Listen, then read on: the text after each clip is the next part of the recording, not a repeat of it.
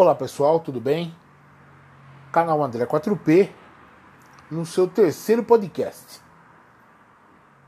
Bom pessoal, vamos dar uma atualizada aqui é, no atual cenário da Covid-19. Hoje, domingo, é, 13 de junho de 2020, é, o Brasil ultrapassa 850 mil casos de Covid-19, revela o consórcio de imprensa. É porque, infelizmente, está difícil de você, da gente acreditar é, nas informações vindas do governo federal. Né? O Brasil registrou 890 novas mortes causadas pela Covid-19 nas últimas 24 horas, totalizando 42.791 mortes no país. Aponta o levantamento do consórcio é, feito pelas, pelos veículos de imprensa. São 71 mortes, a mais do que as 42.720 divulgadas pelo Ministério da Saúde nesta noite. Percebem que não está dando para acreditar? Tem sempre uma diferença, sempre a menor eles estão sempre diminuindo a quantidade de pessoas que vão a óbito, infelizmente, né? Em relação aos casos confirmados, o consórcio da imprensa apurou que são 850.796 brasileiros vítimas da Covid-19.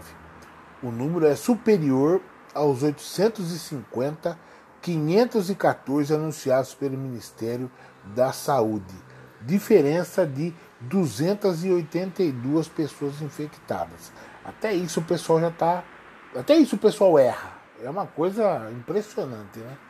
Segundo o Ministério, o país tem atualmente 428.549 casos da doença em acompanhamento e já registrou 379.245 pacientes curados.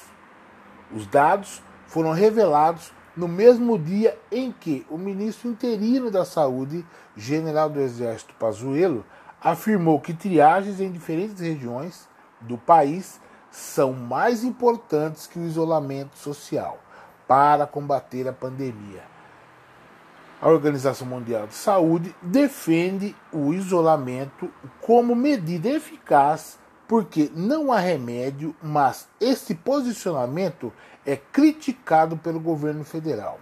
Vejam bem, o general Pazuello ele defende as triagens, mas só que os postos de triagem precisam de material, precisa de uma série de insumos, recursos. Onde é que está o recurso do governo federal? Onde, onde é que onde está? E é isso que a gente tem que questionar. Eles dão toda a pinta de que sabem tudo, de que entendem tudo, mas na hora de fazer a parte, de poder entregar recursos, repassar recursos, dar condições aos estados e aos municípios, que consequentemente dariam condições aos municípios, não fazem isso. Não fazem isso. O ministro Terino declarou que quantos exames forem realizados, melhor. Pazuello também pediu testes mais diver, é, nos diversos locais. Se a triagem for detectada que ele está em risco de Covid, tem que ir para um médico. Tem que ter triagem no mercado, no hospital, etc. Para aferir temperatura, oxigenação, a pressão, ver se tem ou não características que ele deve ir ao médico é o que eu estava dizendo agora de pouco. Para que, que se tenha essa condição, para que você abra postos de checagem em todo o país, o governo tem que articular isso.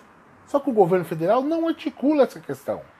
Infelizmente não articula. Se ele tivesse, primeiro até porque ele nega a doença. E aí ele não articula. Só que aí ele vem lá, vem o interino, né? Que nem médico é, é um general do exército, que vem lá dar pitaco, dar, é, dar soluções para uma situação que já deveria estar, digo para vocês, né, deveria estar minimamente, é, é, não diria que controlada, mas sob, é, sob a. sob a. Como é que nós podemos dizer?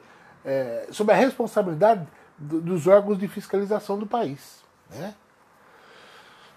A questão dos exames esbarra na capacidade dos estados e municípios realizarem triagens em pontos de passagem da população.